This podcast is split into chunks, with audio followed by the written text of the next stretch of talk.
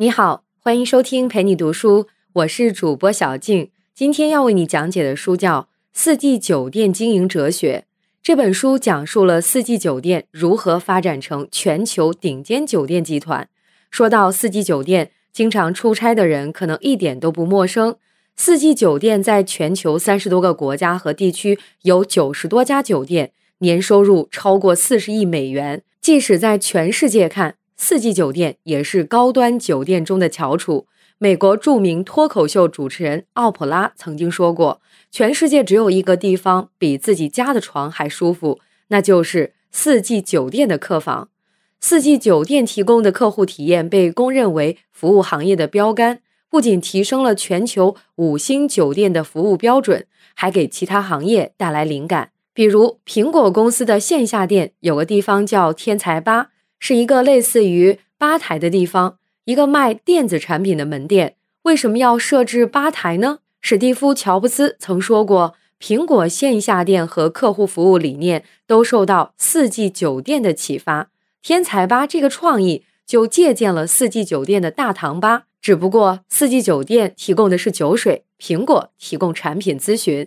如今的四季酒店非常厉害，不过你可能不知道。四季酒店的创始人夏普刚开始非常业余，他是加拿大人，最早是一个建筑商。一九六一年，他在多伦多开了第一家四季酒店。当他决心成为专业酒店运营商时，一起手的愿景就是做一个全球连锁的高端酒店，成为奢华的代名词。你看，一来没经验，二来野心大，三来起步晚，而且他还总能搞到钱来做酒店。这个故事的前半段是不是很像那种外行闯进一个新领域，然后吃尽了苦头？这个故事的后半段，四季酒店不仅做起来了，而且做的还不错。更难得的是，夏普可不是靠着试错、吃亏、积累经验慢慢成长起来的，他一开始就做得很好。第一家酒店不仅赚了钱，口碑好，还给行业带来了很多小创新。再之后的故事，我们都知道了。说到这儿，就引出一个疑问：一个门外汉在没有任何优势的情况下，怎么做成了一个高端连锁酒店呢？而且还一下就做成了。这本书回答的就是这个问题。这本书的作者正是这段商业传奇的缔造者夏普本人。商业世界把他称为创新天才。美国著名设计杂志 LUXE 说他是最有创造力的酒店经营者。夏普在书里讲述了他的成长经历，他从零开始建立四季酒店的全部过程，其中很多举措在今天仍然被很多企业不断效仿。接下来，我们将分成两部分为你解读这本书。第一部分，夏普作为一个门外汉闯进酒店业这片陌生的领域，他是怎么扎下根的？当然，我们都知道，酒店是一个特别容易受外界环境影响的周期性行业。要想做好做长，必须得具备强大的应变能力和抗风险能力。第二部分，我们就说说在遇到风险时，四季酒店是怎么应对，并且把危机转变成转机的。好，第一部分，夏普作为酒店行业的门外汉，是怎么把四季酒店做起来的？这一切要从夏普创立四季酒店的第一天说起。他问了自己一个问题：来住酒店的客人，他们认为什么东西最重要？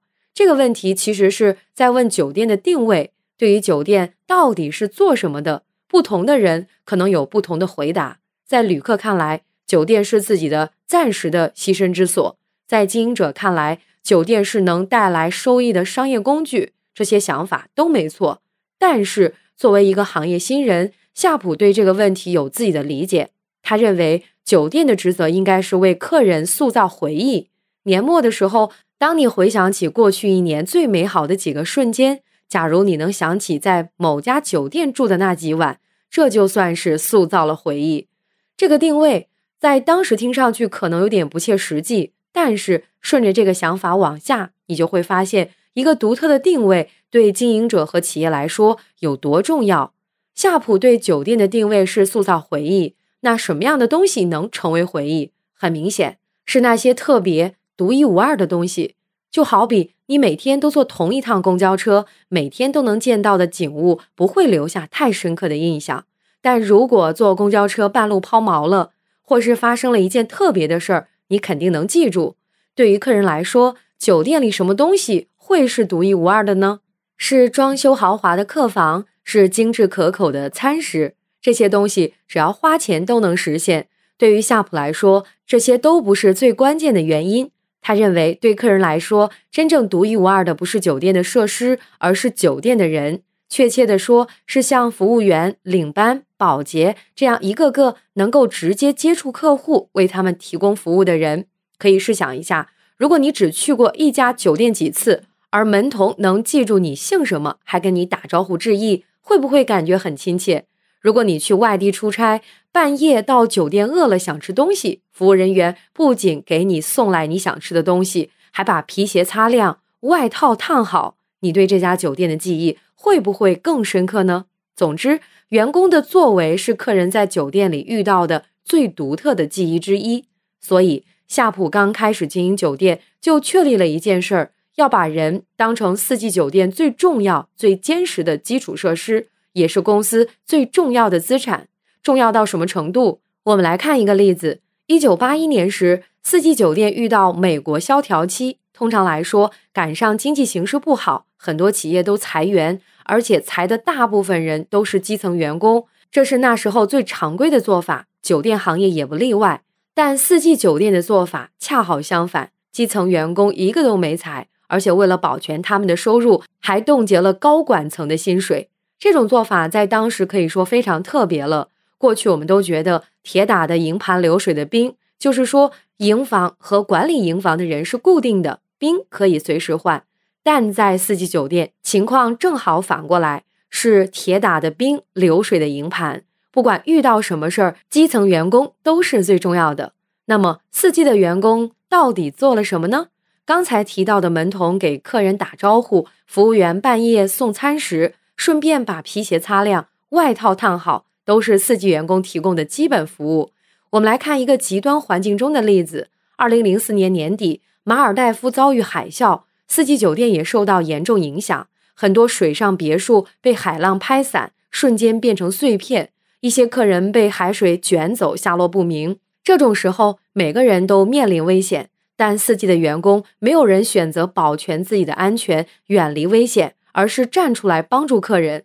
海啸刚一过去，几百个员工就自发地组织起来寻找客人。一些员工甚至冲进海里救人。他们给客人提供物资和紧急医疗护理，还把员工宿舍让给客人住，自己在海滩睡了一晚。当时，华裔影星李连杰就住在这里。四季酒店员工的作为给他留下了深刻印象。他后来在博客说，在混乱和灾难期间。四季酒店员工展现出无私的勇气和同情心，这是人类最优秀的品质。在危难中，酒店员工仍以客人为重，帮助客人解决问题。这种体验，有谁会不喜欢呢？如果是你，你对这家酒店的记忆怎么会不深刻？这些几层员工决定了服务的品质以及四季酒店的成败。接下来，你可能会问了：四季酒店的员工是怎么培养出来的呢？在这本书里，夏普给出了很多经验，我觉得他们大概可以总结成三条。第一条，四季酒店的员工不是培训出来的，而是选出来的，优先选择有责任心和主动性的人。我们知道，酒店的基础岗位对人的要求不算高，招人并不费劲儿，但四季招聘员工时却严格遵循一套复杂又昂贵的程序。他们不看重专业技能，更关注应聘者的品德和性格，因为在他们看来，专业技能可以通过培训提高，责任心和主动性是培训不出来的。筛选人的责任心和主动性要比筛简历麻烦多了。比如，在芝加哥四季酒店开业之前，他们竟然给五百个工作岗位面试了一点五万人，所有被挑选出来的应聘者还得再经过四到五轮面试。每一轮面试官会从工作意愿、文化契合度等不同的角度考察应聘者。最后一次面试还是酒店总经理亲自面试，看看员工有没有潜力去四季旗下其他酒店工作。这种挑剔程度跟大公司挑选精英差不多了。招聘高管时，四季的标准也不一样。夏普曾经面试过一家大型酒店的经理，结果整个面试过程中。夏普都没有问过对方一个有关专业知识的问题。对此，这个经理有点迷惑。夏普解释说，能来应聘的人已经证明了自己事业上的成功，所以他首要考虑的就不是专业水平了，而是对方是一个怎样的人，会怎样对待和管理员工，愿不愿意放权培养手下。第二条，四季酒店的员工不是被管出来的，而是在关键时刻站出来的，是自我管理者。二十世纪七十年代，夏普开始在公司内部推行一条黄金法则，叫做“待人如己”。就是说，高管想让员工如何对待客人，就用同样的方式对待员工。夏普说，在黄金法则的指导下，四季酒店是一个沟通机制，而不是命令机制；是一个教练机制，而不是警察机制。简单说就是，任何岗位上的员工，只要发现哪里有问题，不用请示，可以直接站出来解决。我们来看一个例子：有一位四季酒店的老顾客，只要来了加拿大多伦多市，就会住在四季酒店。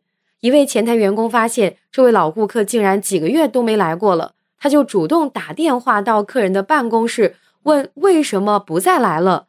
老顾客说。自己喜欢四季酒店，但是不喜欢那里的枕头，更喜欢另一家酒店的枕头。听完原因，前台员工立刻给客房部的主管打电话说明情况。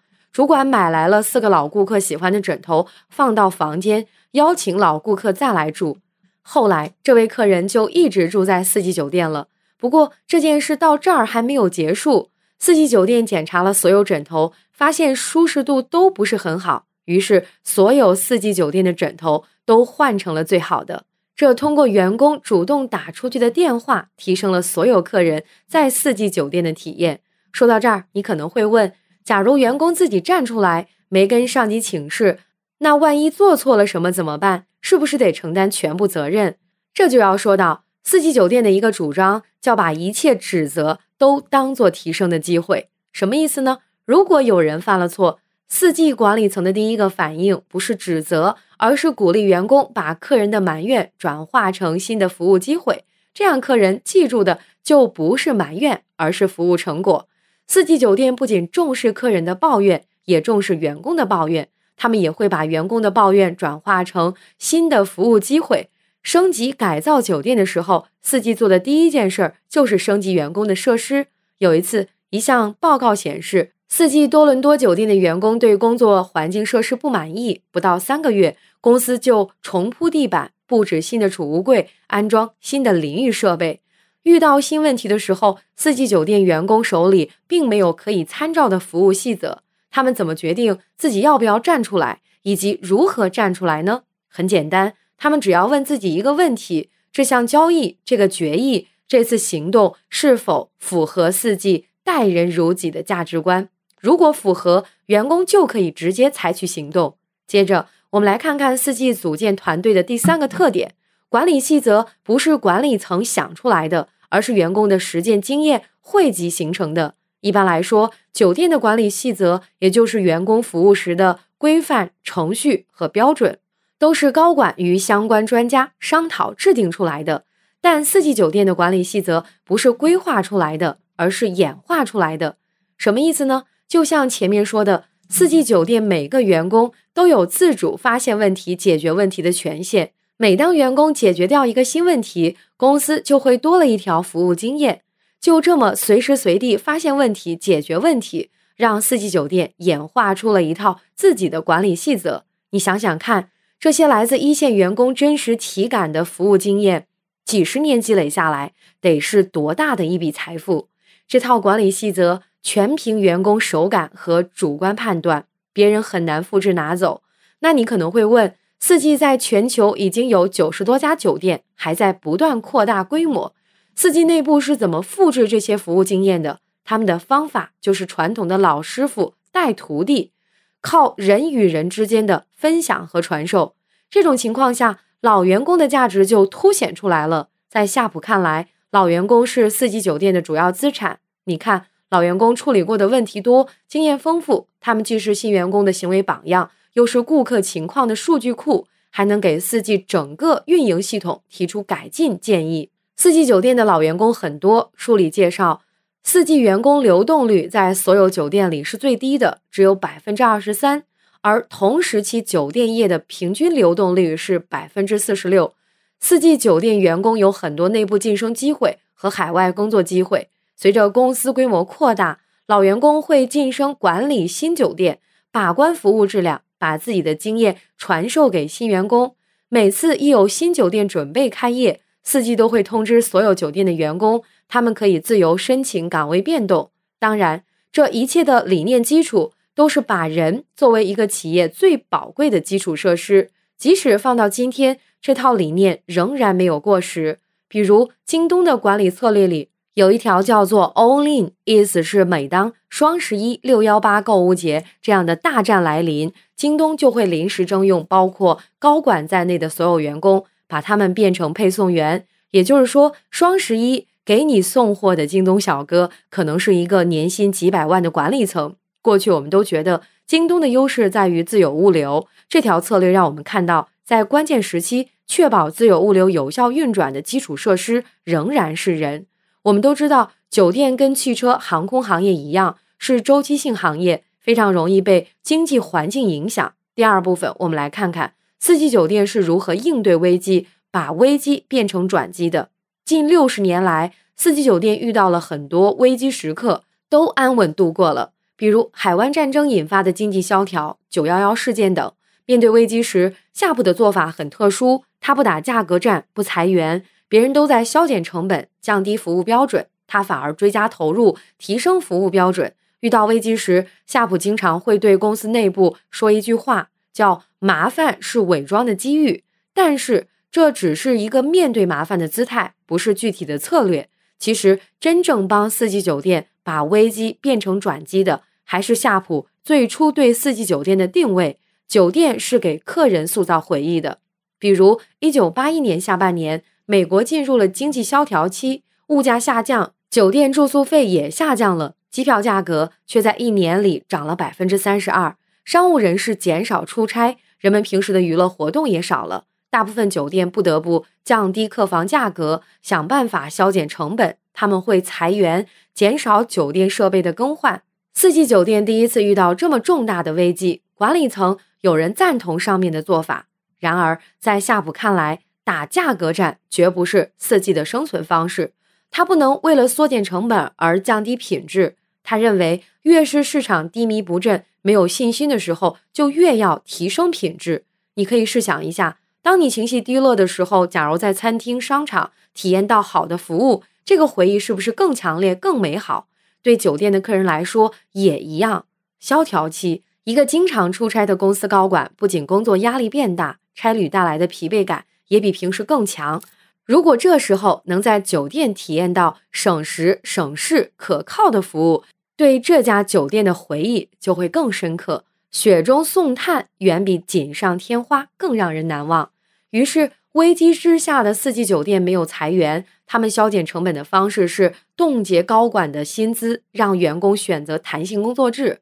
从每周工作五天变成四天，这样就不用裁员。别的公司开掉了基层员工，而自己公司冻结了高管的工资，就会更加认同公司，工作时也会更积极，客人就能体验到更加用心的服务。商务人士是四季酒店的主要客群，为了满足商务人士对优质服务的需求，一九八一年这次危机中，四季酒店没有降低客房价格，也没有降低服务标准，而是加大投资。提升服务标准，夏普还意识到，长期来看，旅游业的发展前景非常巨大。